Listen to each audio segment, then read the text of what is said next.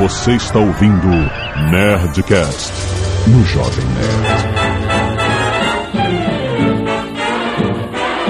I'm sitting on top of the world. Landa, landa, nerds! Aqui é o Alexandre do Jovem Nerd e eu já comi 14 vezes. Desvira.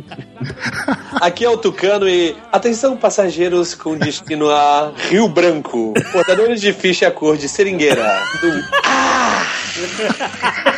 Alau! Essa foi boa. Lembrado.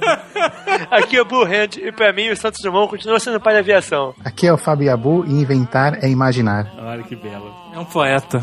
Aqui é o Android e daqui a gente não sai sem uma resposta. Aqui é o Azagal e eu tenho certeza que vão acabar com várias ilusões que eu tenho sobre o Santos Dumont daqui a pouco. Ah, vamos, vamos sim. Lá, vai. Lá vamos nós, nerds, decolar neste Nerdcast. Mais um Nerdcast sobre inventores, com foco, obviamente, no nosso pai da aviação, Santos Dumont. Mas eis que há um mistério. Os irmãos Wright inventaram ou não o avião? Eu não sei se eles inventaram ou não, mas eu sei que eles estão certos.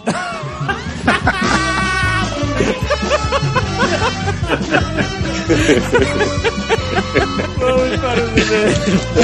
Canelada.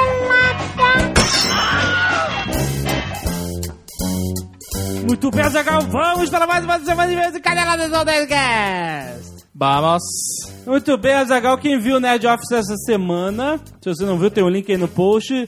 Notou que nós fomos ao banco de sangue, Exatamente. onde eu fiz uma singela doação Isso. de 495 ml. O que não custa nada, na verdade. Este dia 25 de novembro, Azagal, é o Dia Mundial do Doador de Sangue. Certo. Então vamos doar, porque esse fim de, fim de ano sempre caem as doações, a gente comentou no Nerd Office. E aproveita, tem um link aí no post que o Ministério da Saúde criou um aplicativo de Facebook. Você adiciona, você diz o seu tipo sanguíneo, você diz que é doador, você compartilha com as pessoas da sua rede social. é, e isso e, quem sabe, estimula todo mundo a doar sangue, que os bancos de sangue estão sempre precisando de sangue. Então, É importantíssimo. É uma atitude que você tem que vai tomar. Que vai tomar uma hora, sei lá, no máximo. Uma Exato. hora, no máximo. e tudo ainda toma uma dispensa de trabalho, olha só. Tem um negócio desse, né? E, Ah. É. e essa atitude que é tão rápida e tão simples de fazer pode salvar a vida de uma pessoa, É cara. verdade, é verdade, cara. Isso é uma atitude humanitária que todos nós podemos tomar, não custa nada, é super seguro e indolor. Quase. Só uma picadinha. Mas, mas passa. Mais um recadinho azagal dos nossos amigos recorrentes da Cadritec, lembra? Sim, sim. cursos de 3D especializadíssimos nisso tudo. Agora com a notícia que a Cadritec se fundiu com a DRC. Olha que Se chama impressionante. DRC agora porque a DRC tinha outros cursos do mercado de computação e juntaram-se com a Cadritec para formar um mega, mega centro de treinamento especializado em computação gráfica. A, a DRC não é uma empresa que nasceu hoje, os caras estão há 15 anos no mercado, então, cara, é uma fusão muito foda. A marca dos caras, cara, já, já, já é sinônimo de qualidade nesse tipo de treinamento. Excelente. E nesse Natal eles estão fazendo um show de descontos, que é... Show de desconto. É, eles chamaram de show de descontos. Tá ótimo. Ele tá realmente que nem o Gugu aqui. E eles estão fazendo descontos nos cursos de- da área de 3D, de web, de After Effects, de Final Cut, maquete eletrônica, AutoCAD, Maya, o que... Cara, vai lá, tem desconto em tudo que é curso. Vale, vale até dia 25 de dezembro desse ano, até o Natal. Então se você quer se inscrever logo agora, aproveita que os caras estão dando desconto. Tem mais, desconto é progressivo. Às vezes você pode querer fazer mais de um curso. Você pode querer fazer um, um curso de Maya, de After Effects e Illustrator, sei lá, vamos dizer. Flash. Você- Flash também tem. Apesar de tudo, eles têm curso de Flash. Co- Os descontos são acumulativos. Eles têm os programas que chamam-se Formação Profissional, que eles fazem um combo desses cursos para uma área específica, entendeu? E aí o cara sai tinindo. Sai tinindo. E Pronto eles- pro mercado. Exato. Esses combos de cursos, formações profissionais vão ter 25% de desconto, são parcelados em, tem- até s- em seis vezes. Então, cara, não é difícil você conseguir fazer teu curso lá na drc.com.br, certo? Certo, agora é a banheira do Gugu. Tá merchando, Gugu? Porra. Total, né, cara? Mas vai lá, se você é interessado, você corre atrás. Ó, e eles falaram o seguinte: vão sortear um curso que você escolher Certo. para alguém do Jovem Nerd, exclusivo pro Jovem Nerd. Você vai fazer uma parada mais analógica que você conhece, que é pegar o telefone e ligar pra eles. Ah, Caraca, é, é uma promoção vintage. Vintage, É né? hipster. Não, porque né? eles querem- Agora a moda é ser hipster. Eles quando querem você faz... só a Jovem Nerd, entendeu? Saquei. Entendeu? Se fosse dar curtir no Facebook deles, aí não, não ia saber quem era o Jovem Nerd e quem não era, entendeu? Então o cara tem que ligar pra Cadetec. Tu liga, é São Paulo 11 3168 2123. Você liga um e fala assim: quero participar da promoção do Jovem Nerd. Faz Beleza. o cadastro lá e tá concorrendo, beleza? E aí eles vão, é, no dia do, o dia do sorteio é dia 23 de dezembro, e eles vão anunciar os vencedores no site deles, no Twitter, no Facebook deles, em tudo que é canal deles, certo? Certo. Então vai lá, drc.com.br. Pode ligar cobrar?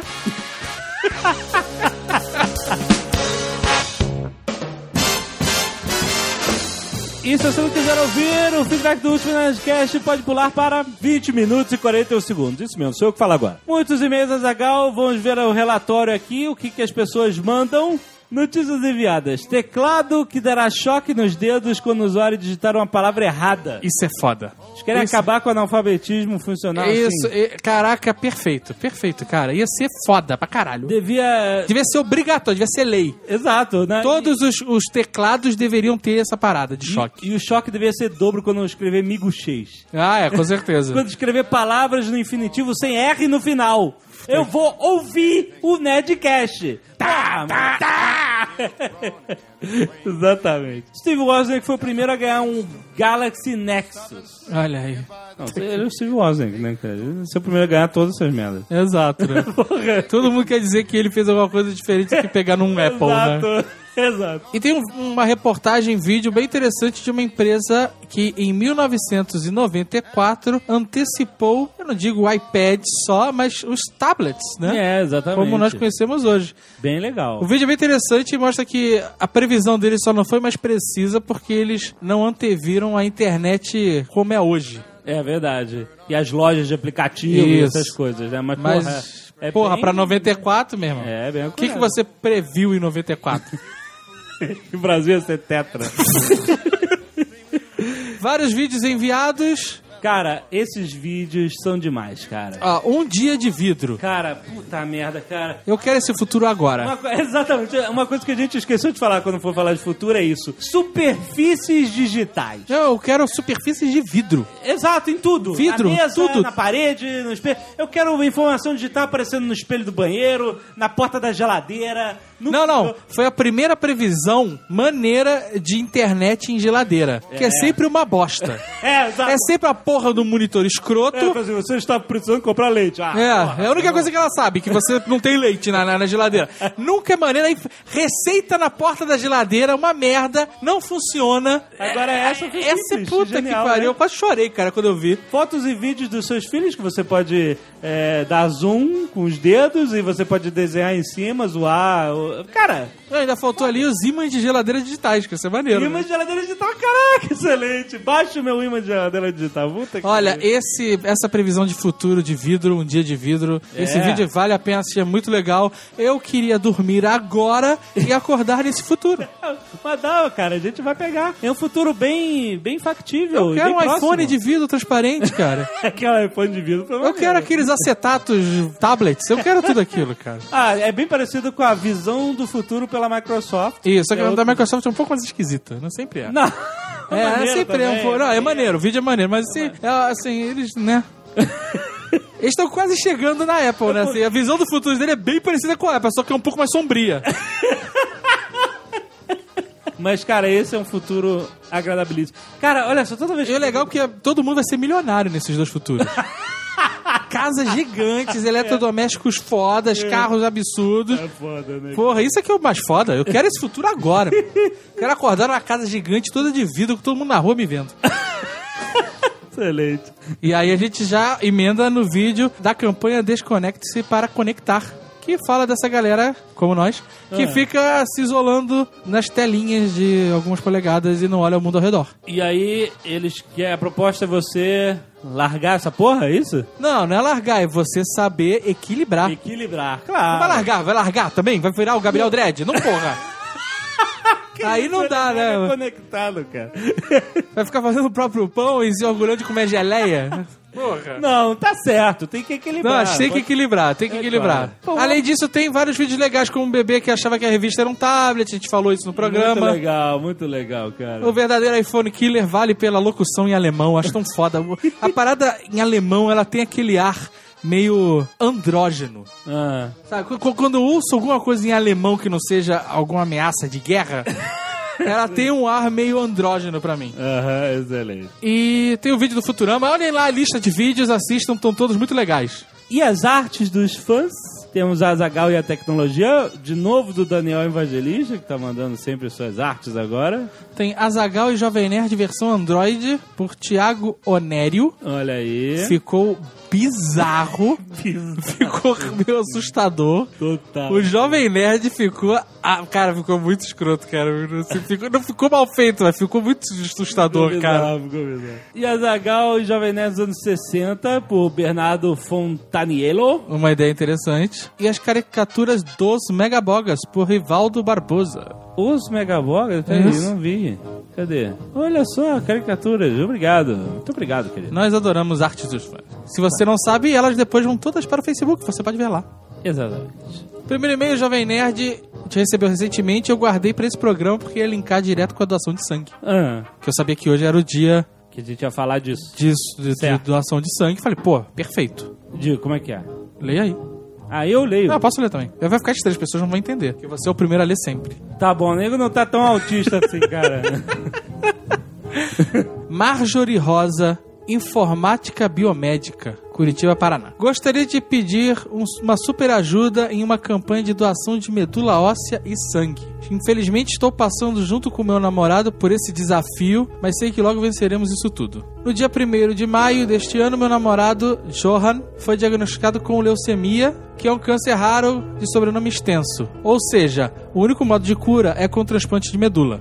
certo. A taxa de sobrevida da doença sem o transplante é de apenas dois anos, o que é no mínimo desesperador. Ela continua dizendo que quimioterapia castiga tanto o cara, né? Ela, pô, é foda, né? Até a, a, a Bia Kunze falou no programa que a, bio, a nanotecnologia, né? Aham. É uma parada que, puta, tem que vir, né, cara? Que vai ser muito mais precisa a incisão de medicamentos, né? E aí, Sim, com certeza. ela está divulgando o máximo possível, e agora nós também, o caso dele, pois aumentando o número de doações, vai todo mundo estar ajudando muita gente. Exatamente. Além da gente salvar a vida do Johan, é, se você divulgar é, a campanha de doação de sangue e de doação de medula, você pode salvar a vida de uma porrada de gente, cara. Exato. Quanto mais doação tem, mais rápido anda a fila de transplante, né? Ela termina dizendo que ao achar um doador compatível com Johan, em qualquer lugar do mundo, ele teria a viagem a Curitiba custeada pelo hospital. Olha só que legal. Então isso deve ser não só pro Johan, como pra outras pessoas, né? É, deve ser. Aí o cara realiza a doação, que é rápido, praticamente indolor e salvaria a vida do cara e de outras pessoas. É muito importante esse negócio de doação, fala-se pouco. Então hoje, nesse dia que é o dia, tem que se falar mais, não só nesse dia. Já rolaram umas campanhas no Twitter de doação de sangue também, da Tulin Tulin, quando ela sofreu um acidente e tal. Aham. É importante a pessoa ser doadora de sangue, de medula, de tecidos, de tudo, cara. Não va- leva pra, pra uma caixa de madeira o que você pode deixar aí, ou doa o que você puder doar em vida. Sempre é bom ajudar as outras pessoas. Isso mesmo, cara. Vamos ajudar, galera. Vamos ajudar porque às vezes amanhã quem vai precisar de ajuda é a gente, né? Exatamente, cara. Thales Maia, 20 anos, desenvolvedor web, São Gonçalo do Pará, Minas Gerais. São Gonçalo do Pará, Do Pará. que é em Minas. tá bom, né, cara? Jovem Nerd, como você queria um Dreamweaver para o seu tablet, indico o Cloud-ID. Obviamente não é um ID completo, eu não sei o que, que é um ID, quanto o Dreamweaver da Adobe. Mas é de graça, você pode programar em qualquer lugar. Ó, legal. Outro também é o phpanywhere.net. Além desse, existem muitos aplicativos para manipulação de imagens que substituem muito bem o Photoshop, dependendo do seu nível de uso do software. Entre eles, destaco o SumoPaint. Então, galera, olha aí mais uma dica de aplicativo. Muitos aplicativos como esse podem ser encontrados no Chrome Web Store. Olha aí, que nós fomos garotos de propaganda. Na categoria produtividade. Olha aí. Alguns ainda usam Flash, que infelizmente o iPad não suporta, mas muitos já funcionam com HTML5. Ah, pô, eu queria aproveitar, me indica aí um aplicativo pra iPad e pra fazer storyboard. Olha só, fazer storyboard. Ah, topei mesmo. Sabe que eu queria também, eu procurei outro dia, não achei? Uma claquete pra iPad. Ah, não, cara, vai se fuder. Tem claquetes, mas são todas muito profissionais e caras. É mesmo? Sabe, tem? É tem mesmo? Pra, ci- pra galera de vídeo, de cinema. Olha com mil informações, aqueles números malucos, sabe, mexendo. É. Eu queria só uma parada que fizesse pá! Não tem. Essa simples assim, gratuita, não tem. Ai, Então se você faz aplicativo aí pra ficar a dica. ai, pariu. Luiz Gustavo Bergamo, 33 anos, comissário de bordo. Olha aí, Azaghal, Guarulhos, São Paulo. Ok. Ele mora em Guarulhos, é, né? Um dos empregos. É, foi a opção, né? Faltou vou ser comissário de bordo. O Jovem Nerd disse não desligar os equipamentos eletrônicos durante o esposo. Lá vem esporro e decolagens. Sou comissário de bordo e gostaria de esclarecer que o motivo não é apenas de interferências, que ocorrem sim, pois já presenciei. Co- a- Aonde? A cafeteira? Não, eu quero. Não, eu gostaria de saber mais detalhes. Ah, o- É isso! Você tá zoando o cara. Não, o cara é comissário de bordo, ele presenciou o quê? Mas ele provavelmente já foi na cabine e viu os pilotos olha assim: olha aí, ó. Fudeu, fudeu, os pilotos assim, fudeu, fudeu. Bom, mas principal, o maior problema é por ser em pousos e decolagem os maiores índices de acidentes. Sendo assim, precisamos da atenção de todos, pois um comando de evacuação poderá ser dado através de gritos da tripulação por eventuais falhas no sistema de alto-falantes. Já sei que falará dos fones de ouvido da aeronave para os passageiros. Esses se desligam automaticamente e não têm potência nem capacidade de anular os sons externos. Então, Jovem Nerd, não retirar os fones de ouvido está pondo em risco sua própria segurança. Olha aí, falei que ia tomar de pouco. Avisamos, pois somos responsáveis pela, segu- pela sua segurança também, tá vendo? Olha só, agora esse cara falou Agora eu vou ter que desligar. uma foda-se. parada que justificou o e-mail dele. O quê? Não é os problemas que acontecem na... De interferência? É, cara? não é as interferências que acontecem na geladeira do, do, do avião e na, na máquina de esquentar café. Aham. Porque ele disse aqui que já presenciou, mas ele não disse qual foi, né? Mas ele falou uma parada que é verdade. Se der merda, o nego vai começar a gritar no avião. Porra, mas aí você olha em volta o pânico, você se lembra. Mas se você estiver dormindo com uma parada no ouvido e eu aqui eu estiver abafando os outros sons, ele tem- é- eu não vou deixar mais, cara. Porque você pode estar pondo em risco a sua É, vida você não e vai a minha. se você quer morrer ouvindo Celine Dion, que se foda. Mas tu não vai impedir minha passagem porque tu não vai acordar, não, malandro. E Azaghal, último recado. Hoje, no dia de publicação deste Nerdcast, é Black Friday, Azaghal. Chegou no Brasil a Black Friday. Puta que pariu. pra quem não sabe, Black Friday é uma ação que acontece há muitos anos Estados Unidos. nos Estados Unidos, que é o país do consumo. Sempre depois do, do lado do feriado de ação de graça. É, sempre na última sexta-feira de novembro. Ah, É, mas que é depois da ação de graça, olha lá. É, mas é a última Eles sexta-feira. fa... é, sim, mas eles fazem um mega saldão, o mercado criou isso. Eles fazem um mega saldão pra limpar os estoques antes do Natal. Certo. E aí eles chamam de Black Friday porque, cara, é uma sexta-feira que, que é, é desconto absurdo pra tu quanto é lá de nego e 5 horas da manhã pra f- fazer fila nas portas das lojas. É assim, é, é uma ação famosíssima que, que nasceu no mercado americano, né? Há muitos anos. E aí tá vindo o Brasil. Ano passado teve uma tentativa bem tímida de Black Friday. É, porque tinha muita gente que fazia Black Friday assim, na quinta-feira subiu o preço É. do negócio que custava 300 reais pra 600, e aí dizia que tava mega desconto e tava com o preço original. Isso é, isso é uma, Uma isso é uma sacanagem. sacanagem, né, cara? Não, não tem nada de Black Friday aí, de desconto, né? E aí o senhor Saraiva falou: vamos fazer Black Friday na Saraiva. For real. Isso. Vai Nós dar desconto. estamos falando de Saraiva, Saraiva Online. Isso- Isso, na Saraiva Online, pelo que eu sei. Então, os caras estão dando desconto for real só hoje, nesta sexta-feira. Se ouvir esse programa depois, já era, acabou. Exatamente. Então a gente perguntou: olha, você não tá me zoando. é desconto- Eu perguntei, sem sacanagem, eu perguntei, seu Saraiva, esse desconto é pra valer Ué, ou que- vai ser só em 3, 4 produtos? Exato. Ele falou, não, cara, é pra valer. Cara, tem livro com até 80% de desconto, tem info- informática, celular, eletrônico, tem games também, tudo, cara. Ca- ca- Tem um hot site, tem um link aí no post, o hot site vai te levar direto pros produtos de desconto. Vai lá olhar, cara. Obviamente esse link tem o o código do Jovem Nerd, se você quiser comprar alguma coisa, seremos comissionados, muito obrigado. Mas, porra, aproveita que é só hoje, termina às 23h59 desta sexta-feira, 25 de novembro. Certo? Black Friday. E na segunda-feira tem o Cyber Monday, que também nasceu lá, que é desconto em- exclusivo em produtos de tecnologia. Olha aí. Tudo bem, na Black Friday tem desconto em laptops, essa coisa de produtos de tecnologia, mas na Cyber Monday é um pouco mais específico, tem desconto em outros produtos que não estão agora na Black Friday. Mas então se você perdeu pelo menos a Black Friday e quer comprar um eletrônico, vai na, na Saraiva, volta lá na Cyber Monday que vai ter descontão nessas áreas também. Beleza? Podia chamar Cyber Monkey. Tá, beleza. Cyber Monkey. Na segunda-feira. O que tem a ver? Só pra fazer uma piadinha no final. Puta que pariu. Traquíssima, traquíssima. Eu me diverti.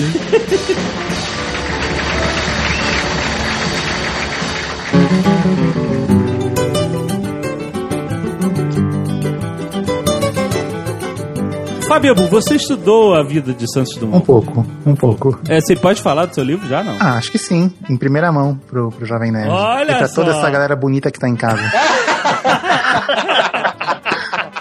pra todo esse público maravilhoso do Jovem Nerd.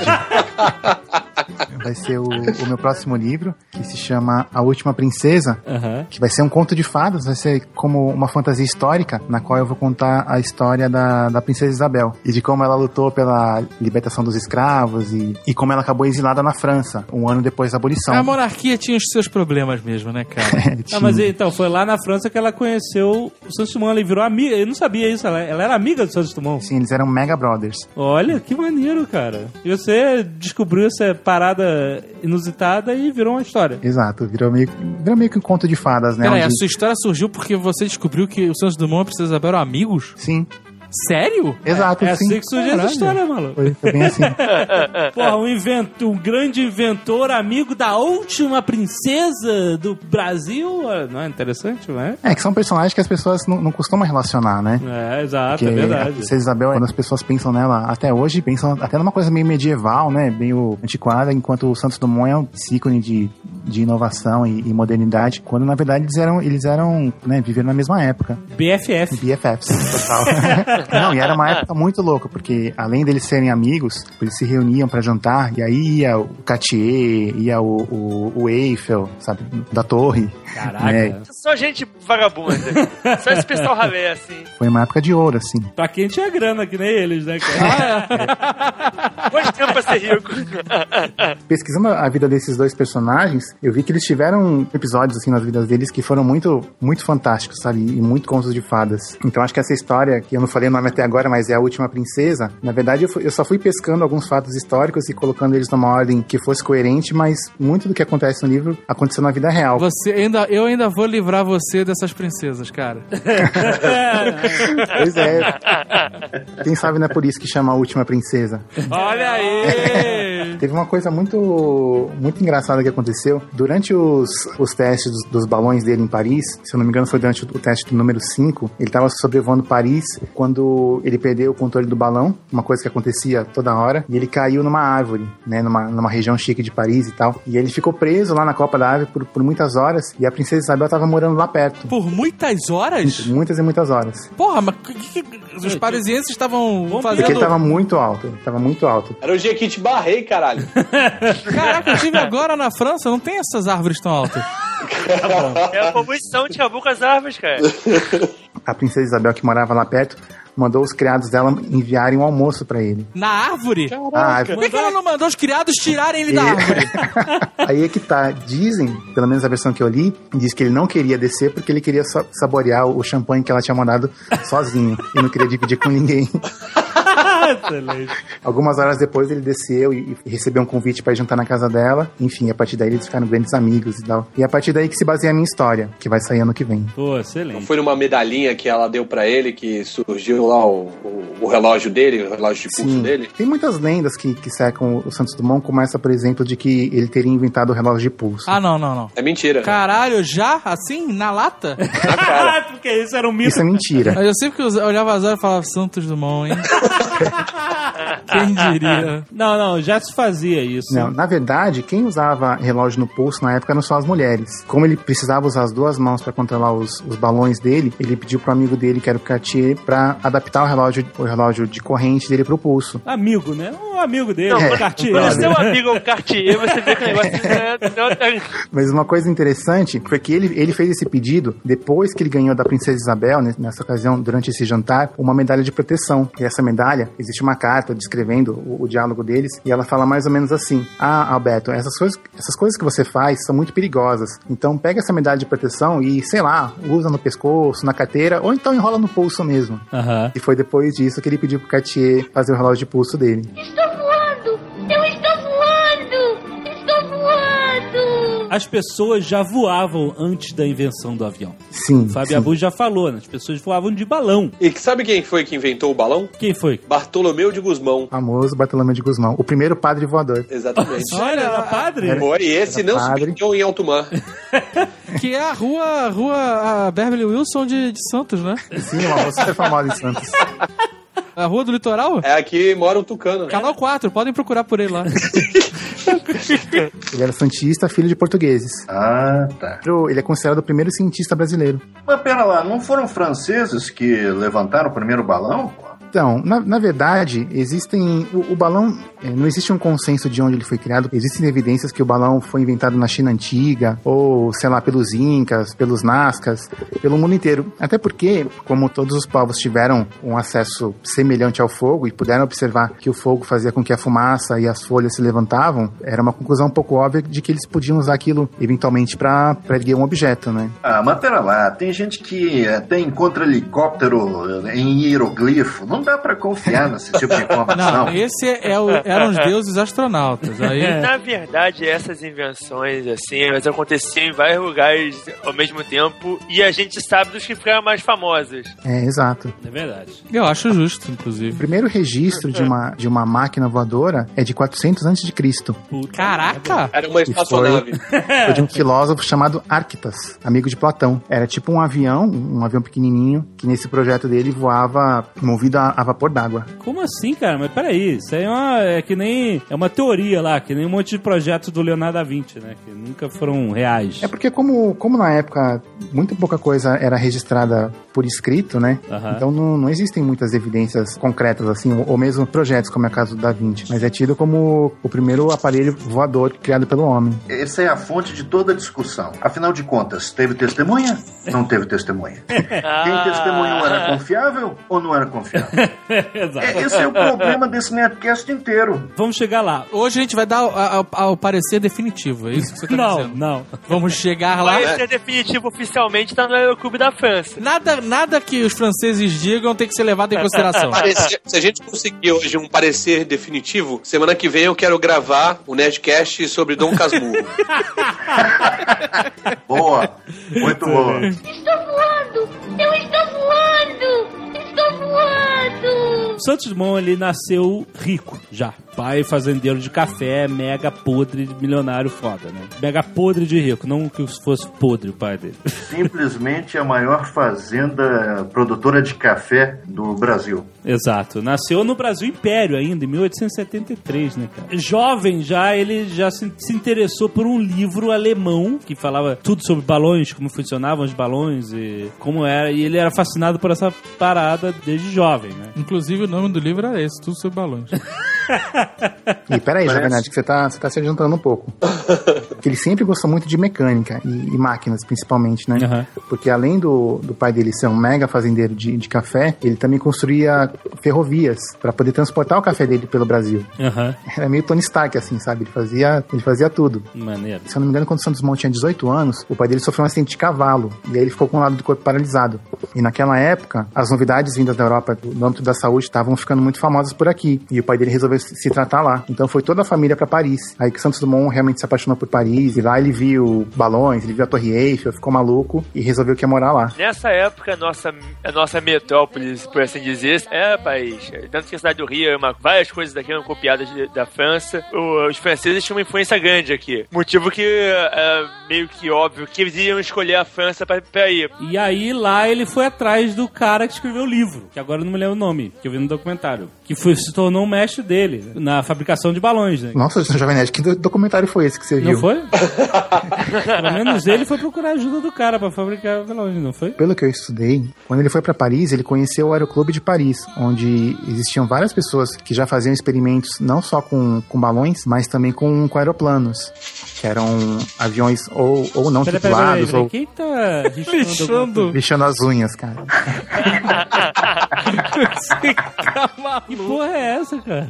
Ah, ninguém se manifesta, reparou, né? Eu não. Dessa vez não fui eu. Bom, ele conheceu o Aeroclube de Paris, onde as pessoas se reuniam para fazer experimentos com balões ou com aeroplanos, como eram modelos hoje, né? Aviões pequenos, ou mesmo experimentos para fazer com que eles fizessem um objeto mais pesado que o ar voar. Sim. Então ele começou a fazer vários experimentos, desde do, do Balão Brasil, né, que foi o primeiro dele, até chegar no 14 bis. Esse que ele estrambelhou na árvore era um balão também. Isso era o balão número 5. Número 5. Foi daí que ele ficou frustrado com essa porra de você não poder direcionar o balão, né? Você ficava totalmente refém do vento, né? Se o vento soprasse pra lá, você ia pra lá. O balão não vai ser nada além de um hobby se a gente não puder direcionar o voo pra... assim, Não vai ser útil nunca, né? De fato, se a gente puder direcionar o voo. Na verdade, o primeiro balão dele que teve um motor foi o número 3, em 1901. Porque ele já tava tentando, né? Direcionar o voo. O número 3 foi, o, foi um balão bem, bem revolucionário para a época, porque ele mudou o formato do balão, da, daquela forma de, de pera invertida, para aquele que é um charuto. Charuto? Aquele quibe do Ele Habib's. já é um, dirigi- já, já é um dirigível. É, mais parecido com o que a gente conhece como dirigível. O cara queria direcionar o voo do balão de alguma forma, não existia como direcionar o Mas voo. ele não do balão. conseguiu, na verdade, né? Não, não, ele é o Santos Dumont, caralho. Ele, aí ele viu que não dava pra direcionar o balão e fez o avião, porra. Esta... Pera lá, pera lá, tem uma coisa que o pessoal tá esquecendo. O Santos Dumont só conseguiu criar o dirigível, se é que foi mesmo ele quem criou, né? Porque todo mundo tava caçando isso ao mesmo Sim. tempo. Na verdade, ele- É. Ah. ele não criou o dirigível, ele criou um dirigível. Ele tinha um, Um monte de gente fazendo, dirigível, di- é. fazendo dirigíveis nessa época. É verdade. Na verdade, você sabe que o certo é dirigível, né? dirigível. Por quê? um Eu não peguei. Mas o que era interessante é que o Santos Dumont era uma pessoa muito baixa e muito magra. Então ele aproveitava do, do, do próprio corpo para poder levantar essas porcalhadas no ar. Uma pessoa mais pesada não conseguiria pilotar. Era algo personalizado mesmo. Então ele era tipo jockey de balão. Mas nessa, nessa época isso era comum. O piloto dos irmãos Wright, que eu não lembro qual dos dois que é, que pesava menos, o que era mais baixo. Se não fosse ele, não podia ser mais ninguém. O avião é feito pra ele voar. Ah. Esse acidente que você falou da Princesa Isabel não foi com o número 5? Foi com o número 5, sim. Então, é, o acidente número 5, ele foi n- num hotel. Na verdade, Jovem Nerd, os, os dois caíram. Teve a árvore, teve Ah, o... tá. Teve o hotel. Na verdade, ele vivia caindo por Paris. Ele era conhecido como Kaikai em Paris. Óbvio, né, cara? Que ele caía toda hora, né? Sabe como é que ele era conhecido na França? É. Tombe Tombe. É o quê? Cai, cai? É. o Yabu sabe, não é? Tá certo? Tá certo. Aí. É mesmo? Ele era conhecido como Tom Betumba? Não, não era. tá maluco? Esgourdé rien qu'un instant, la voilante du pauvre Jean. Então, foi com o número 3 que ele circulou a Torre Eiffel. O número 3 já tinha Não, não, formato calma. de dirigível. Sim, de, de quibe. Foi engraçado que as pessoas ficaram tão malucas na, na época que todo mundo foi pras ruas pra assistir. Existem relatos de que as pessoas começaram a se, a se amontoar em cima das, das pontes do Rio Sena. E foi tanta gente que nem começou a pular na água, sabe? Tem uma história também que a galera queria assistir de um navio e o navio acabou tombando. o nome era puta. Batomush. Tá, puta que pariu, que piadinha. Piada que entrega a idade, né? O Aeroclube de, de Paris, ele fez um desafio pra fomentar a, a pesquisa em, avia- em- em- em aviação, né? Não existia a palavra aviação. Não, na verdade existia sim. Já existia Se aviação? existia a Avia- palavra aeroclube, né? O termo avião, ele foi cunhado Acho que foi em 1890, não foi não? Por um em 1890 francês por um francês, exato. que estava justamente desenvolvendo o projeto do avião para o governo francês. Muito parecido com os Wright, né, que estavam tentando vender a ideia deles para o governo americano. Mas esse veio antes. Mas então, eles fizeram um desafio de quem contornasse a Torre Eiffel e voltasse daquele ponto, eles que estabeleceram umas regras, né? Eu não sei qual é exatamente o tempo, mas É, não vou e- lembrar e- tanto. eles deram um tempo, entendeu? Foi, eu acho que foi um alemão maluco que ofereceu 100 mil francos. se não me É, engano, tinha foi uma esse. grana, né? tinha uma grana, exato. É, não foi. foi. a- a- O dinheiro não partiu do Aeroclube, né? Partiu desse cara. Não, mas o Aeroclube formalizou a parada, né, cara? Pra todo O mundo. cara botou a grana e o Aeroclube organizou, organizou o Exato, A um negócio. competição. E aí o Santos Dumont falou, ó, eu posso. Isso, é, na verdade, eles queriam ver, era tipo um show de horrores, né? Eles queriam ver o cara se espatifar na Torre Eiffel. É isso que eles Mas isso, queriam ver. cara, acontecia a todo instante. Mas e- esse é o objetivo. O nego não só vivia com o caindo Santos na Dumont. França nos telhados. Por isso que os rooftops da França são tão famosos, né? Mas não é só o Santos Dumont. Muita gente boa, muito engenheiro bom, acabou morrendo nessa brincadeira. O primeiro a morrer foi um tal de Ícaro, né? Não, mas olha só, é porque ele, ele é famoso esse voo dele, fala assim, ó, o Santos Dumont foi o primeiro ah, a contornar a Torre Eiffel voando. Mas não, não- como não foi assim? Ele foi o cara que ganhou essa porra desse, desse desafio. Ele não só contornou, mas ele contornou dentro do tempo da parada, entendeu? E ganhou a grana. Mas é, ganhou a grana que foi, obviamente, pro, pros projetos de pesquisa dele. É, Não, na verdade ele não senhor, precisava não, da senhor. grana. Não precisava, não, Não, precisava. senhor, não, senhor. O quê? Ele deu, parece que 75 mil pro povo pobre. Ah, é? Ele fez, mandou O essa? restante assim, é, Ele doou, di- ele doou o dinheiro isso distribuiu mesmo. entre os funcionários Isso, dele. isso, mas foi, foi Ele pra galera. É verdade. cagava dinheiro, meu. Não, eu sei que ele cagava dinheiro. Mas ele, assim, foi pro projeto é, pros funcionários, né? Que, que trabalhavam lá no, no, no hangar Sim, dele. mas não foi pra ele. Não. entende? Mas, Não é, foi e, pra não, e pesquisa. não foi pagamento pros funcionários, foi de extra. Foi Sim, aí, toma aí que a gente Foi ganhou. bônus de loucura. Lembrei. É. Aliás, o próprio governo brasileiro depois deu pra ele 100 mil reais. É, 100 mil reais, imagina. 100 mil francos. Olha, pelo feito. Governo brasileiro. Excelente. Quando o pai dele morreu em 1892, ele deixou pra ele como herança meio milhão de dólares. Nossa. O que naquela Eu não sei Cara, se- essa época devia ser muita Naquela grana, época velho. era- Exato. Porra. Naquela época você podia viver o inferno. Você podia. Você. Puta que pariu. Meio milhão de dólares? Pô, tá brincando, cara. Tanto que ele comprou, eu acho que nem foi com esse dinheiro, foi com com o dinheiro que ele já tinha. Ele comprou em, Pari- em Paris um dos dois carros que a Peugeot tinha feito na, é, um dos dois cara, carros. assim olha só, Deus não dá asa à cobra. Se naquela época eu tivesse vivo e ganhasse essa bolada, não ia ter avião porra nenhuma. cara. Puta, mas eu ia cagar pra.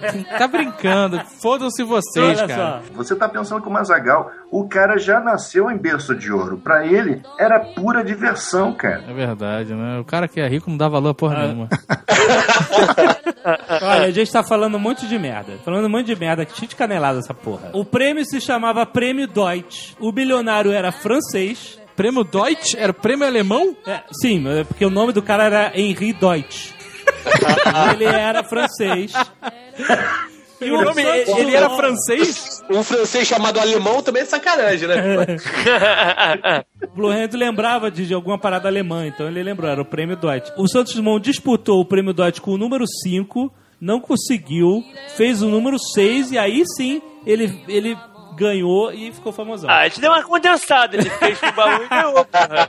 é 129 mil francos que distribui entre a equipe e os desempregados de Paris, tá aí. Estou voando! Eu estou voando! Estou voando! Mas então, o Santos Dumont era mega ultra nerd, cara. Tipo, Mega. mega. Ah, não. Agora todo mundo é nerd? Não, não. Ele não gostava de quadrinhos nem de Star Wars. Não, porra. porra. ah, O cara era piloto de, de carro e fazia alpinismo. O cara era um bom vivan mesmo. Isso é parada de bom vivan. Dirigir carro, fazer Presta atenção. alpinismo. Ele era putanheiro, velho. Era, cara. Que puteiro, maluco. Princesa Isabel, diz aí, O amor. cara não teve. Não. O cara não teve. um- Não, olha só. Existem- Não, não, ele nunca teve Existem mulher. até relatos de que ele seria homossexual. Que não quer dizer que não era putanheiro. Não, olha só.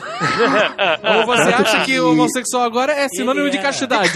Eu sempre achei isso. Ele era gay, mas só que tem uma neta dele, não tem? Lá vem, lá vem.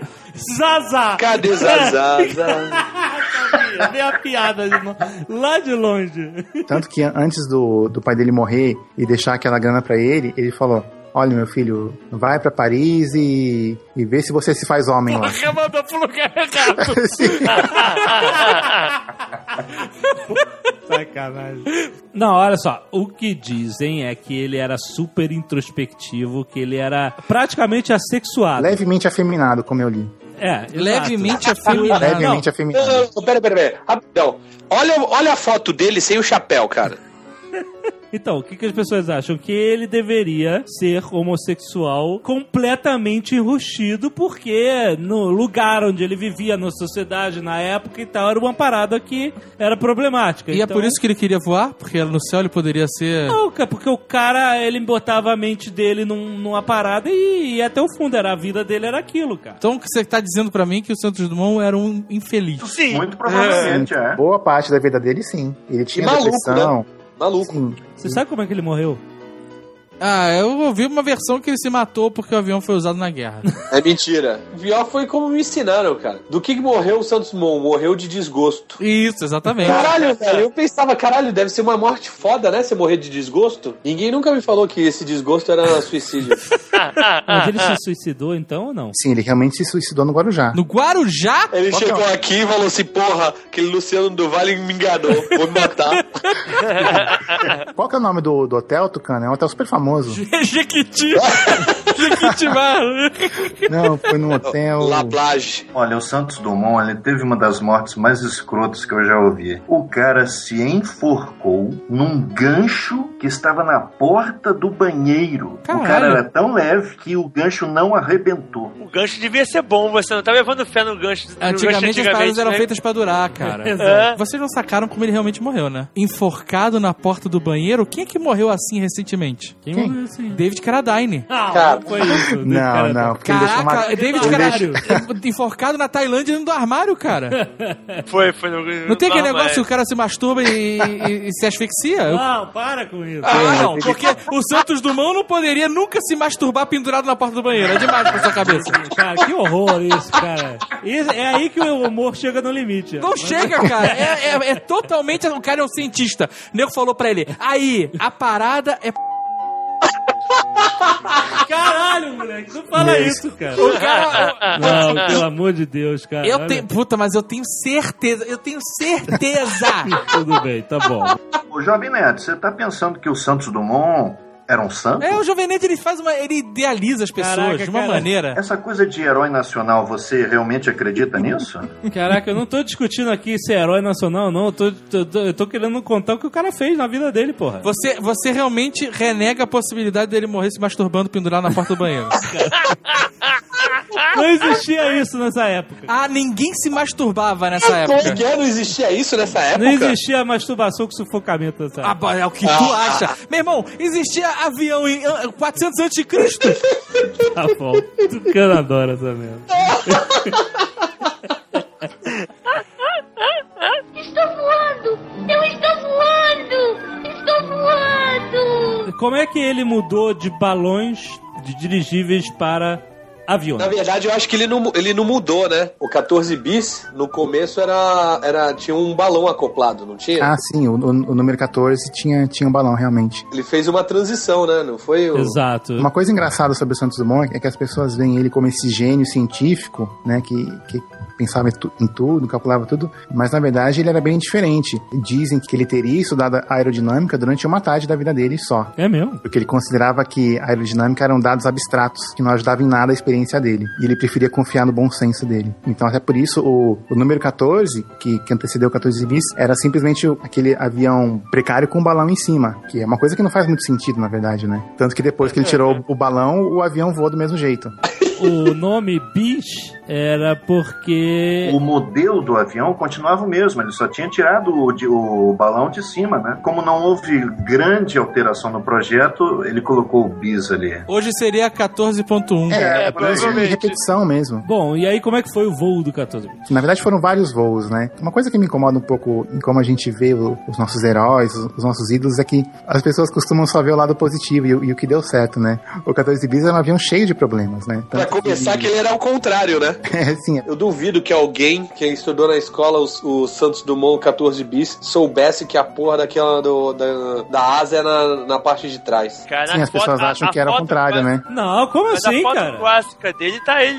Tá, dá pra ver que ele tá de frente pro, pra parte de trás. Eu sempre achei que era o contrário. Como assim?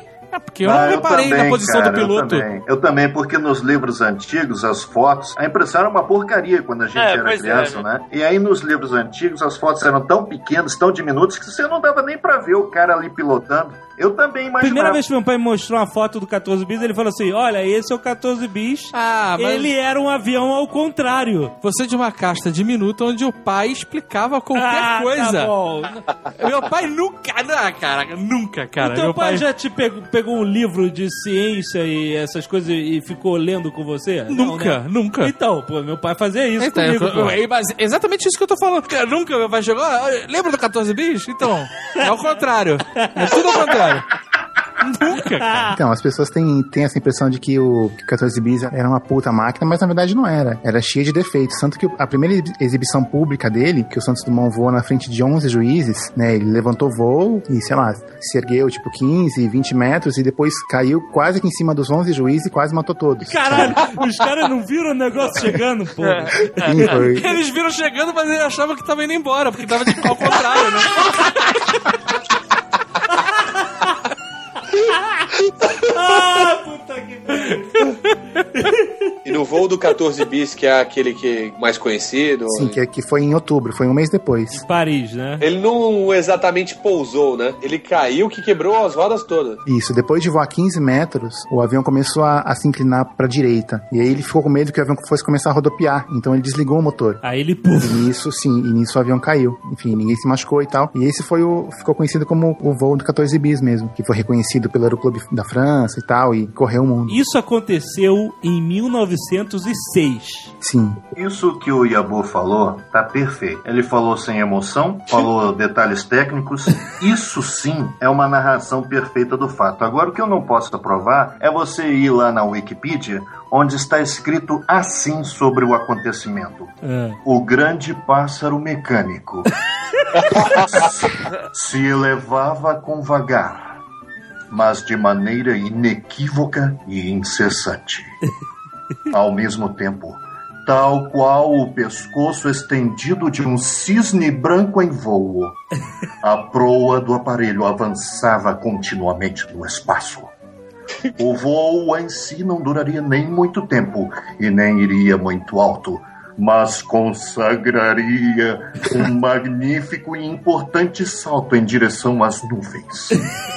Cara, isso não pode na Wikipedia. Me Mas você desculpe. sabe, Arad, que é, é bem provável que essa versão do texto seja, seja francesa. Isso não foi um artigo de jornal da época descrevendo né? Sim. a parada? É, Não, pois é. Você tem que demonstrar que foi retirado de alguma fonte. Não tem fonte? Não, então é alguém que ficou muito emocionado e escreveu essa coisa linda. Isso tem a maior cara de artigo da época. Tanto que pra imprensa francesa, o 14 bis se chamava Ave de Rapina, que é um nome bem mais styling, né? Porra, bem melhor. Excelente. Então. Ó, Clayton, é, nosso fudido.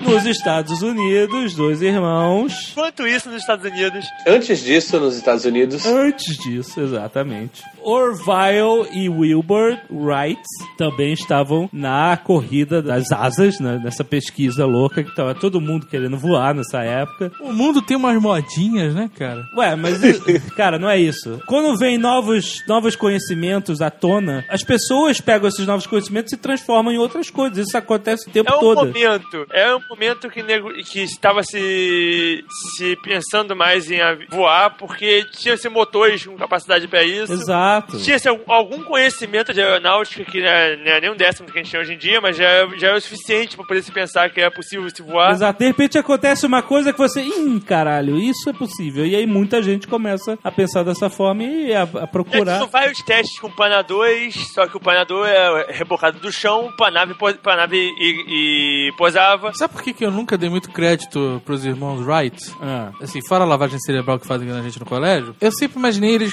dois como dois rednecks. Não é nem um pouco. o Aí é, pai- o pai eu não dele conseguia era dar pastor, crédito pros né? caras, É. entendeu? Dois caras de espingarda e, e- Como é que os caras vão decolar essa merda, sabe? Não, o, o pai deles era pastor, eles não era redneck, não. Tanto que eles tinham, eles tinham bastante dinheiro, independente disso aí. E eram sete irmãos, né? É, só só não, dois. Não é, eles- é, não é um Santos Dumont. O Santos Dumont, no, no- no quesito milionário, ele dava de, da- dava de mil neles. Até porque a diferença do Santos Dumont pra eles era justamente essa. Como o Santos Dumont já era rico, ele foi o, o criador do open source. Exatamente. É, não Porque ele tava nem fez os aí, Ah, projetos tava- e, e- e quem quisesse os projetos dele, ele dava os projetos pros caras aperfeiçoarem, que ele queria ver a parada voar. Esses projetos liberados foram do Demoselle, né? Sim, Depois. sim. Foi depois, é. O voo famoso dos irmãos Wright, que os americanos De tanto se Tyrol. gabam de serem os inventores do avião, né? aconteceu em 1903.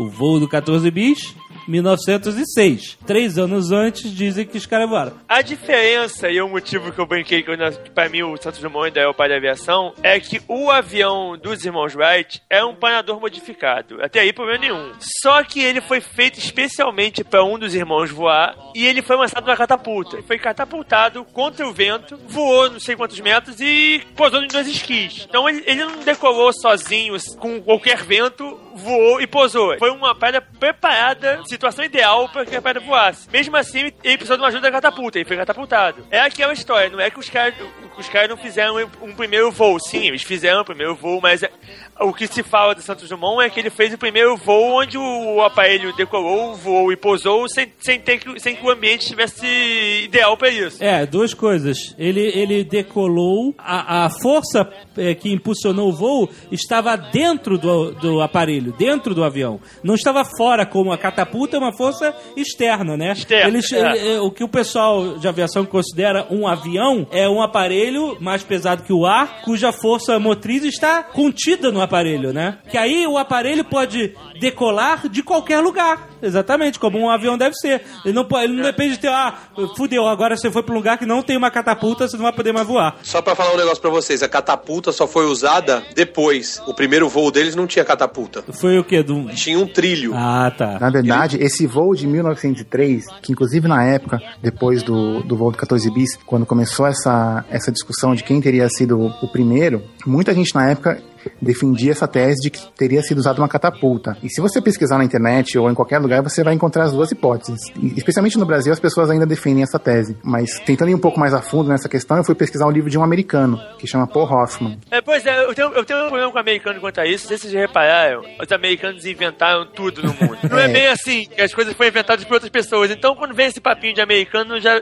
já me surpreende um pouco. ele tentou dar uma versão um pouco mais isenta da história, né? E o que ele descobriu foi que o que eles usaram pra pra fazer o, o avião deles decolar, na verdade foi um trilho que foi colocado sobre uma duna. Ou seja, o avião descia pra depois subir, mas ele não era catapultado. Só o peso dele já catapultava ele. Então, mas aí quando eles, quando eles foram questionados sobre isso, eles colocaram o trilho sobre, um- sobre uma superfície plana e o avião decolou da mesma forma. Na verdade, esse trilho era- era necessário porque o avião não tinha rodas. Aham. Isso foi o, o voo de 1903. Isso. Eles continuaram voando até 1908. Mas da mesma forma? De várias formas diferentes, eles, tenta- eles foram testando várias coisas. A catapulta foi uma das coisas que eles testaram. Mas tanto é que enquanto o pessoal na França voava 10 quilômetros, e ficava 15 minutos no ar, os irmãos Wright, quando reapareceram pro mundo, né? que Quando, re- na verdade, quando apareceram pro mundo, ficaram mais de uma hora e, anda- e- e voaram mais de 100 quilômetros. Até o Santos Dumont reconheceu que, pela experiência que eles tinham, eles já deviam estar fazendo isso há muito mais tempo. Os irmãos Wright não apareceram pro mundo logo em 1903. Eles eram desconhecidos. Até porque eles faziam os projetos dele-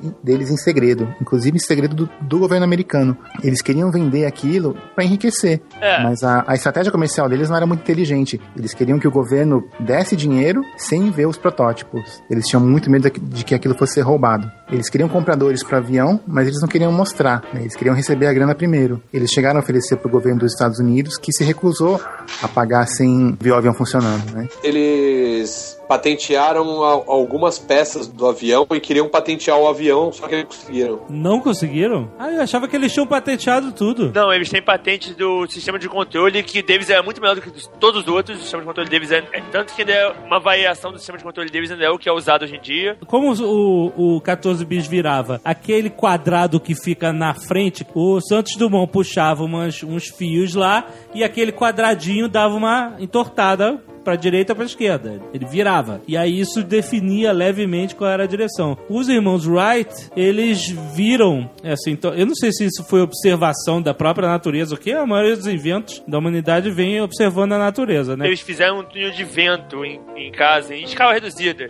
E eles fizeram vários modelos. Caraca, o túnel de vento? É. 1903 e 2 e... Túnel de vento é um ventilador metido a besta, né? Os caras não tem, não Sim. tem grande mistério. E eles fizeram um, um túnel de vento em casa, tanto que eles inventaram um sistema de controle antes de ter um avião em si. Que era eles, inc- eles torcerem as asas, não é? É. Ele- e- eles torciam as asas e eles mudavam a direção do avião, assim como é, acontece basicamente hoje, né? O avião meio que torce a ponta, né? As pontinhas das asas Ele, lá e É, ele, tal. vira, ele vira um pedaço, uma superfície da asa, que é o que, o que eles faziam. É, só que eles torciam a asa inteira do avião, né, cara? Que é pouco prático, É que mas é- funcionava, é. né, cara? Eles tentaram patentear um motor deles também, se não me engano, mas o motor deles não era grande coisa. A sacada do motor deles que era grande coisa é que o motor deles tinha, era feito em grande parte de alumínio. Então, mas o motor só apareceu depois do Santos Dumont ou antes? Como assim? O avião dos irmãos Wright, o, o voador, né? Flyer, É, tinha, tinha motor, sim. ele tinha um motor feito de alumínio, só que o motor dele era muito fraco. Por isso que o nego fala que da, da parada da, da catapulta, de não sei o quê, porque o pessoal É, diz O motor não conseguia fazer o avião Ah, decolar. Mas É. conseguia manter ele no ar. Mante... Ah, entendi, entendi. O motor deles não é a grande coisa. O o pecado deles era o motor, digamos assim. E o Santos Dumont, o motor do Santos Dumont é a grande coisa. O motor dele era bom. Esse primeiro voo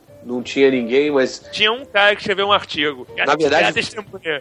Foram vários e vários voos. Em outros, às vezes tinham. Teve um voo que eles chamaram 11 pessoas pra testemunhar, só pra falar que realmente foram eles. Depois eles fizeram vários voos, mas não chamavam muitas, muitas pessoas pra testemunhar, justamente por causa disso que o, o Yabu falou. Eles queriam ganhar dinheiro. É uma diferença cultural. Os caras eram americanos. Americano quer ganhar dinheiro. Porra, mas o brasileiro era podre de rico também, caralho. É uma diferença. Então, é uma por isso diferença- É. mesmo, ele não precisava ganhar dinheiro. E isso aí, mano, não é coisa de cultural, pô. O cara eles não tinham dinheiro, queriam ganhar dinheiro, porra. O cara que tinha dinheiro, Além foda-se. de ser milionário, o cara morava na, na, na França, em Paris. A cultura era completamente diferente, pô. Não, eu sei, eu sei. Eu não tô dizendo que não é cultura americana ganhar dinheiro e criar produtos de Quem consumo. tá falando que é errado? Não, eu sei, também não tô falando que é errado. Fazer as coisas pra ganhar dinheiro parece que é um, um, um Parece- crime. Não pô. é crime, exato, de jeito nenhum, né, cara? Inclusive, tenho vários amigos que fazem coisas pra ganhar dinheiro. tá? Sou amigo de todos eles. Não, os caras estão certos, os caras inventaram um negócio que pode mudar o mundo, eles querem ganhar o deles. É, tanto que depois que o, que o governo americano se recusou a financiar os experimentos, eles tentaram vender o avião pra, pra França, acho que pra Inglaterra e, e depois pra Alemanha ainda. Mas ninguém que quis dar a grana antes, né? Ele, Ninguém queria bancar uma parada sem ver. E eles não queriam mostrar porque sabiam que ninguém ia copiar. Foda-se. Eles patentearam, mas a patente dessa época valia absolutamente nada. Porque eles iam fazer o quê? Iam processar um governo de outro país? Iam processar pessoas muito mais ricas do que eles. Então eles, os caras tinham medo que eles sabiam que a patente era só um preço de papel. Estou voando! Eu estou voando! Estou voando! Depois do 14 bis, veio o Demoselle famoso? Ou já teve alguma coisa an- entre? na verdade, o, o Demoiselle é, é o número 20. Houve seis aviões aí entre um e outro. O 14 bis é conhecido como seu primeiro avião motorizado e tal. E o Demoselle é. O primeiro ultravef, digamos assim. Ele é, me- ele é menos conhecido pelo público geral, mas ele é considerado também uma puta máquina, tipo assim, outro grande invento do Santos Dumont, que era aquela coisa rústica do 14 bis, só que transformado em algo muito mais mais parecido com um avião, como a gente conhece, né? O Demoiselle é um ultra, é um ultra leve pra todos os efeitos. Você pega o design dele e pega um ultra leve moderno, não tem muita diferença. Sim, tanto que ele já tem a cauda pra trás, né? Ele continua com aquelas rodinhas de bicicleta. Parece uma asa delta, né? Com cauda e, e um- uma hélice na frente. É uma gracinha, É bonitinho. um, um ultra leve. O- É um ultra o meu leve. filho tá- Ultra leve, o motor normalmente fica atrás, né, cara? O Demoiselle ficava em cima, com uma hélice na frente. Mas a ideia, a ideia de você propulsionar com uma hélice empurrando naquela época no- e motor atrás do cara não é muito agradável, né? O Santos Dumont ele sempre teve essa ideia de que, de que a aviação deveria ser uma coisa acessível, que todo mundo no futuro teria o seu avião na garagem de casa e Caraca, ele realmente tinha uma visão de futuro. Ué, mas é. A gente vai chegar lá, cara. Todo mundo vai ter um avião na garagem de Um avião casa. Não, mas a gente vai ter um carro voador, rapaz. Caraca, você é uma visão muito errada do futuro. Ele sempre quis que o avião re- realmente fosse uma coisa acessível. Tanto que em 1903 ele fez um, um balãozinho particular com o qual ele ficava circulando por Paris. Apesar de- dele ser apaixonado por carros, enquanto as pessoas estavam comprando seus carros, ele estava viajando pela cidade de balão. Quando ele criou o Demoiselle, em 1910, ele enviou o projeto Plantas Tudo para uma revista científica americana que publicou as plantas do, do- do avião. isso que é importante, ele nunca patenteou nada. Nunca patenteou nada. E aí a galera Então, começou a ele foi- fazer avião a rodo nos Estados Unidos, como É um hobby. Ele foi o criador do open source. né? também. Exatamente, exatamente. Ele tem um livro, só descobriram depois que ele morreu, parece, que ele transcreve algumas cartas que ele mandou pro governo brasileiro, se oferecendo pra ajudar na, na modernização, na, na construção, na verdade, de uma aeronáutica militar. Ele sugeriu o uso do avião pra reconhecimento aéreo. É, obviamente. Nesse mesmo livro, Tucano, o- você deve estar falando do O Que Eu Vi, Nós Veremos, né? Isso, isso. Que, que, é, uma, que é uma série de, de cartas que ele escreveu ao longo dos anos, né? Nesse mesmo livro, tem outra carta dele que diz que ele jamais imaginaria que os aviões seriam usados em propósitos militares. Então tem vários textos que são, são muito contraditórios. É óbvio que ao longo dos anos a pessoa vai mudando de, de opiniões e, e tal, até, até dependendo do humor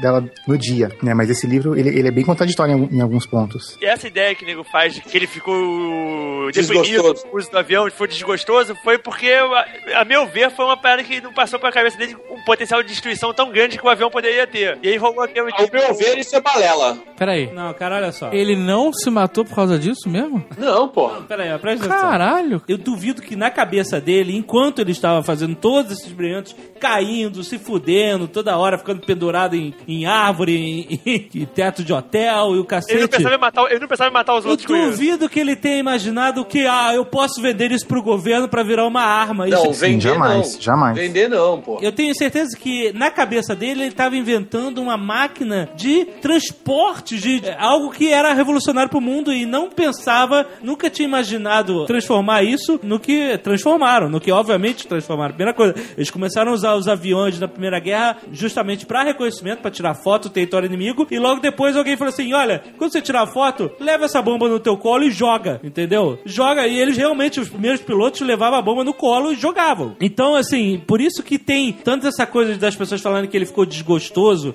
Óbvio que ele ficou desgostoso, porque ele não tinha pensado nisso. Ele não era o projeto Manhattan, entendeu? Precisamos inventar o avião para ter a força sobre nossos inimigos, entendeu? Essa sua teoria é baseada em quê? baseada que ele era um cara, um cientista, o cara que tava eh, na dele criando um negócio pra ele, o cara que não patenteou nada, o cara que publicou na revista científica todo o projeto dele, cara. Ele, não é- ele não é um cara Isso. bebicista. Não é, cara. Senão ele tava numa base do governo escondido desenvolvendo essa merda. Ele não, ele tava voando em Paris, É cara. muito amor, né? É muita paixão. Você acha que ele não tinha paixão por isso? Não tô falando que Então, não tinha. porra. Tô falando que é muita paixão sua. Mas eu tô defendendo o ponto de vista do cara, pô. Parecendo o, o Nerdcast sobre o Rock Balboa.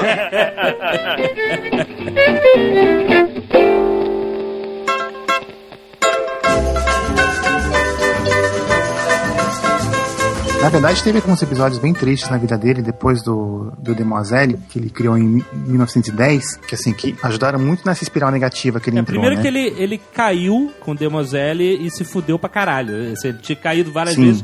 Mas depois de uma queda do Demoiselle numa fazenda lá, ele se fudeu muito e não podia mais voar depois daquilo, né? Ele não pôde mais voar. É, na verdade, depois disso, ele foi diagnosticado com esclerose múltipla. Foi o diagnóstico da época e hoje em dia é questionado, Aham. né? Porque ele viveu muitos e muitos anos depois disso sem, sem manifestar os sintomas mais graves, assim. O que é fato conhecido é que ele, era- ele tinha depressão mesmo, É. sabe? E, e cara- acho que isso fica bem o cara- claro lendo as cartas dele. O cara foi diagnosticado com esclerose múltipla. O cara já é deprimido. Já viu, né? Viu a destruição. Viu a guerra em si. Para as pessoas que, já- que, que não tinham nada a ver com a guerra, já é uma parada deprimente. É. O país foi invadido, que ele morou É, lá. o cara aos poucos ele vai. Isso vai minando, né? A saúde mental Sim. do cara, ju- junto com outras. é, com essas outras. outros problemas que ele tinha, né? Isso não vai, não vai te ajudar, né, cara? O cara vai. Pois é, eu, eu penso por esse lado, não que foi de- desgostoso, mas eu acho que foi uma junção de tudo que o cara ficou numa DP foda. Isso, né? Depressão clínica, cara, não é depressão de ah, meu É. Deus, tô triste, né? Tô de bode, Exato. né? Depressão que Foi- nessa época não existia como, como enfermidade registrada e não tinha remédio. Não tinha sido inventado ainda. É, né? exato. Mas em 1914, depois que a, que a Alemanha decla- declarou guerra à França, ele já tinha se aposentado, né? Já estava aposentado há quatro anos e estava vivendo na praia, na França, né? Numa casinha lá. Ele instalou um telescópio com o qual ele ficava olhando as estrelas à noite e tal, ficava lá na, na vida reclusa dele. Já tava chupeta, já tava chupeta.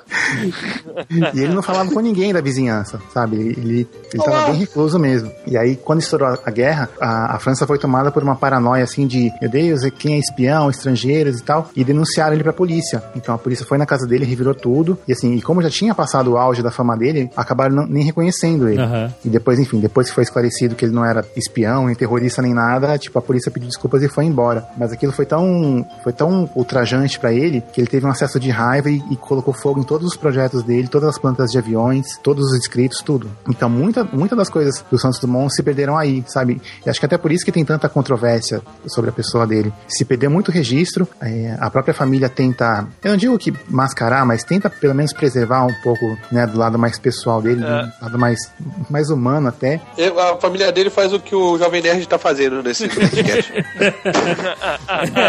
Ao contrário da Zagal que diz que o cara se matou. Eu não Se disse. masturbando com asfixia. Eu Puta levantei. Que pariu, cara. Eu levantei uma possibilidade que não deixa de poder. Assim, vocês querem endeusar o cara. O cara. Não tô endeusando, Era não. cheio de problema, às vezes o cara tava na- procurando uma fuga e, porra. É Vai que funcionou várias vezes e nessa o cara se fudeu. um Ai, puta que Pô, se- Estou voando! Eu estou voando! Estou voando! Vocês sabem a história do coração dele? Não, qual é a história do coração dele? Que o coração foi embalsamado? Hã? Sério? Tá preservado até hoje? Aonde? Coração?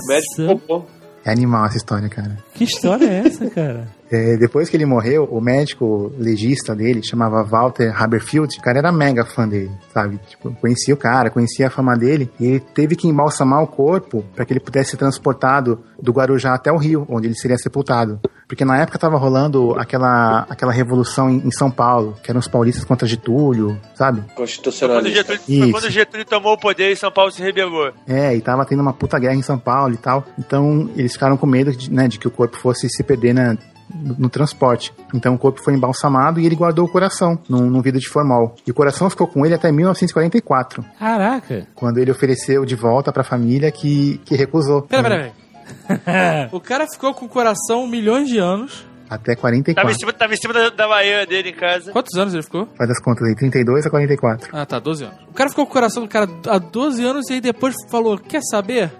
Não quero mais. Tocou na campainha dos Dumont e aí falou: Aí, n- esqueci de contar, eu guardei o coração do, do, do bisavô, sei lá, patriarca da família? Pois é, creepy. Aí ele sai daqui, são maluco, né, cara? Sai daqui, seu maluco. Aí ele ofereceu pro governo brasileiro, que conserva o coração até hoje no Museu da Aeronáutica, no Rio. Puta merda. Tanto que quem quiser ver, tá lá. Caraca, vai olhar. eu- Tem alguma coisa diferente no coração dele? Não, ele tá, ele tá tipo numa redoma, assim. um- Não, mas tem, tem asa, tem alguma parada assim que tu fala, porra, esse cara era foda. Não, coração, E a tatuagem? caralho. É um coração. Não, você não vê o coração em si, você, você vê o, o invólucro. Você não vê o coração? Não, porque ele tá dentro do, do negócio lá. Mas, porra, que. Essa é das viagens mais merda possível, né? Vou ver o coração dos seus irmãos. É, não deu. Mas Então você vê a caixa onde está o coração. É tipo, é. É. tipo visitar a relíquia de igreja. Caraca, cara, que significa que não tem nada lá dentro, por isso que a família não quis. Caraca, eu vou fazer uma caixa com o meu coração agora. Parada- é, tá parecendo Piratas do Caribe isso. E se você pegar o coração do Santos Dumont, ele ressurgirá. É, Você controlará ele. Exato. Puta que pariu, cara. Ai, meu Deus. Estou voando! Eu estou voando! Estou voando! Tem mais uma invenção que, que é atribuída a ele, né? Qual? O chuveiro com água, com água quente. Foi aquela casa dele de Petrópolis, é maneiríssima. hein? Vai dizer que nada daquilo ele inventou também. Não, ele inventou tudo. Desenhou os móveis, É, tudo. fala da casa. Pô, os degraus, cara. Como é que é o nome da casa? A Encantada, A Encantada, né? A Encantada. Você, você- sabe qual é? Sempre tá com o pé direito em casa? O cara era um otimista no final das contas. Mas essa é a escada externa. É. ah, Só, só tem como subir se for com o pé direito primeiro. Isso, isso. Um cara era. Mas só que tem uma escada dentro que você só consegue subir com a perna esquerda. Ah, é? Mas qual é o lance dessa casa dele? Ela é casa de. de, Isso de é- é férias? depois, depois da França ele voltou pro Brasil, depois daquela merda da polícia, é isso? Sim, ele construiu a casa pra. Era meio que uma casa de repouso, assim. Ele, ele não morava lá, ele só passava algumas temporadas. E, e, meu, olha só como o cara era visionário. Ele É, tinha telefone tipo- casa de nessa campo. casa, e ele pedia comida pelo telefone, cara. Olha! Olha só! Mas pra quem que ele ligava? Ele ligava pra um restaurante da região. Oh. Que era o único restaurante que tinha telefone. então foi o primeiro delivery. Foi em Petrópolis? É, provavelmente. Caraca, o cara inventou o open source e o delivery. Foda-se o avião, né, cara? Eu fui várias vezes nessa casa do Santos Dumont. Várias. eu me amarro. Várias? Você foi várias? Várias Também vezes. fui, vai- também fui várias Vai, vezes. é- mas é eu um não lugar tô maneiro no de se problema. visitar. Teve várias excursões da escola? Não, eu fui uma vez na excursão, mas eu já tinha ido antes que meus pais. Ah. Que meus pais não ficavam mostrando fotinho, mas me levavam pra passear.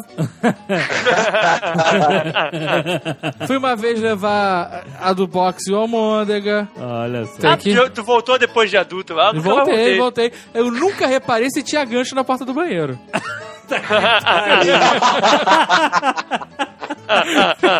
Estou voando! Eu estou voando! Estou voando! Antes de mais nada, a gente tem que de- determinar quais são as invenções dele. relógio de foi pulso relógio não é. de pulso. Relógio de pulso não. Foi Patek Felipe. Escada com dificuldade foi ele. É Aquela, aquela escada, na verdade, não é bem uma invenção. Ele fez uma adaptação por causa da inclinação, da, da inclinação que ele tinha que fazer. É bem bolado, Você mas não... é uma, uma É invenção. porque é uma escada muito íngreme, certo? É. E o problema das escadas muito íngremes é que se você fizer um degrau inteiriço, você consegue É. subir. Mas na hora de descer, você se fode. Porque pra você subir, tu bota a ponta do pé lá dentro, sabe qual é? Mas quando você tá descendo, você não consegue encaixar o calcanhar no mesmo buraco. Só. Por isso que ele fez aqueles cortes, justamente pro seu pé. É uma boa invenção. Não sei se é uma invenção, mas é uma boa parada. Eu só vi lá também. Aquela escada teria que ser como uma escada de barco. Você teria que descer de costas, se não fosse daquele é, jeito. exatamente. Como ele não queria dar pinta, Olha as invenções do Santos Dumont aqui listadas no House Stuff Works. é, Balão a gás de porte pequeno, certo. certo? Ele e o mundo inventaram isso ao mesmo tempo. Ah, tem muita É. gente que fez também, mas tudo bem, vou, vou perdoar. O próprio dirigível. Dirigível. O dirigível Não, tem um alemão que fez também, que foi o que, o- que, que levou depois o Zeppelin a fazer os Zeppelins dele. Mas tá, tudo bem, vai. Tá, tudo bem. Ó, Olha o desdém do Blue Hand, cara. Não, é porque é aquilo que, que eu sempre falo em todos, em todos os Nerdcasts. É raro uma coisa que foi realmente um cara inventou, ninguém nunca pensou nisso, ele foi. ele teve ah, o toque divino. Normalmente o cara fez isso e alguém do outro lado do- do mundo tinha pensado na mesma coisa e, e tinha feito a mesma coisa antes. Tô vendo aqui que, que o dirigível, já existia balão dirigível em 1880. Não, então tá dizendo aqui, é, também é furada, tá dizendo que ele inventou relógio de pulso aqui no House Stuff Works. Ah, Não, é, então não foi. eles, não te- eles só sabem explicar como funciona. Site criado pelos usuários, cara. Esse aqui é o quê? É, Ah, então, aqui, aqui diz hangar com portas de correr, em 1900. mas vamos ignorar o How Stuff Works, né? Ah, eu não sei se foi o Zeppelin que inventou o, o velho, o hangar, esse hangar moderno que a gente conhece. Mas eu não sei como foi a época, de repente Santos Dumont fez antes. E é isso, o avião.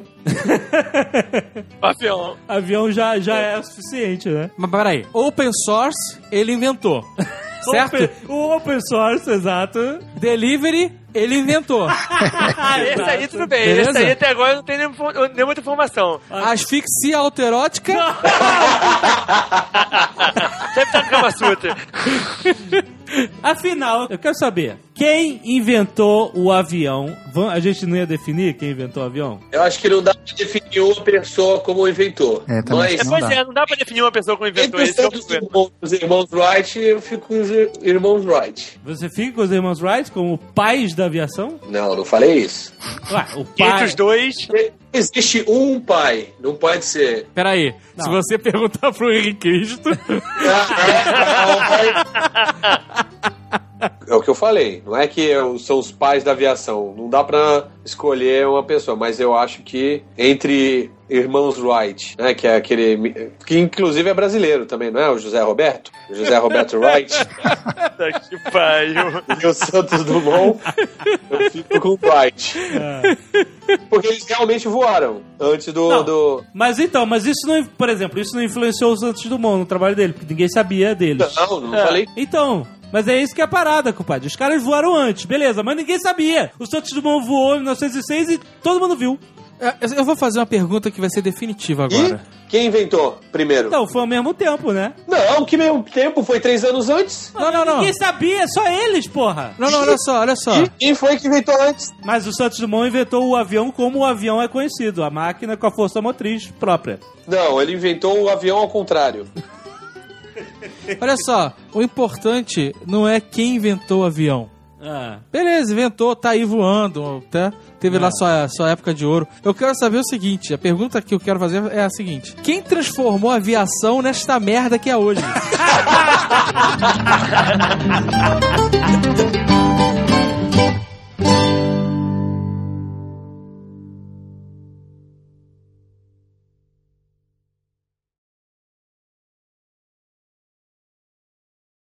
o nome dele era Santos Dumont mesmo? Alberto Santos Dumont. Ah, é verdade. Esquecido. é Vai, outra Abu. pessoa que usa o nome do meio como principal, né? É, Quem mais faz isso? Paul McCartney. Porque o nome dele é Alberto Bom, cara.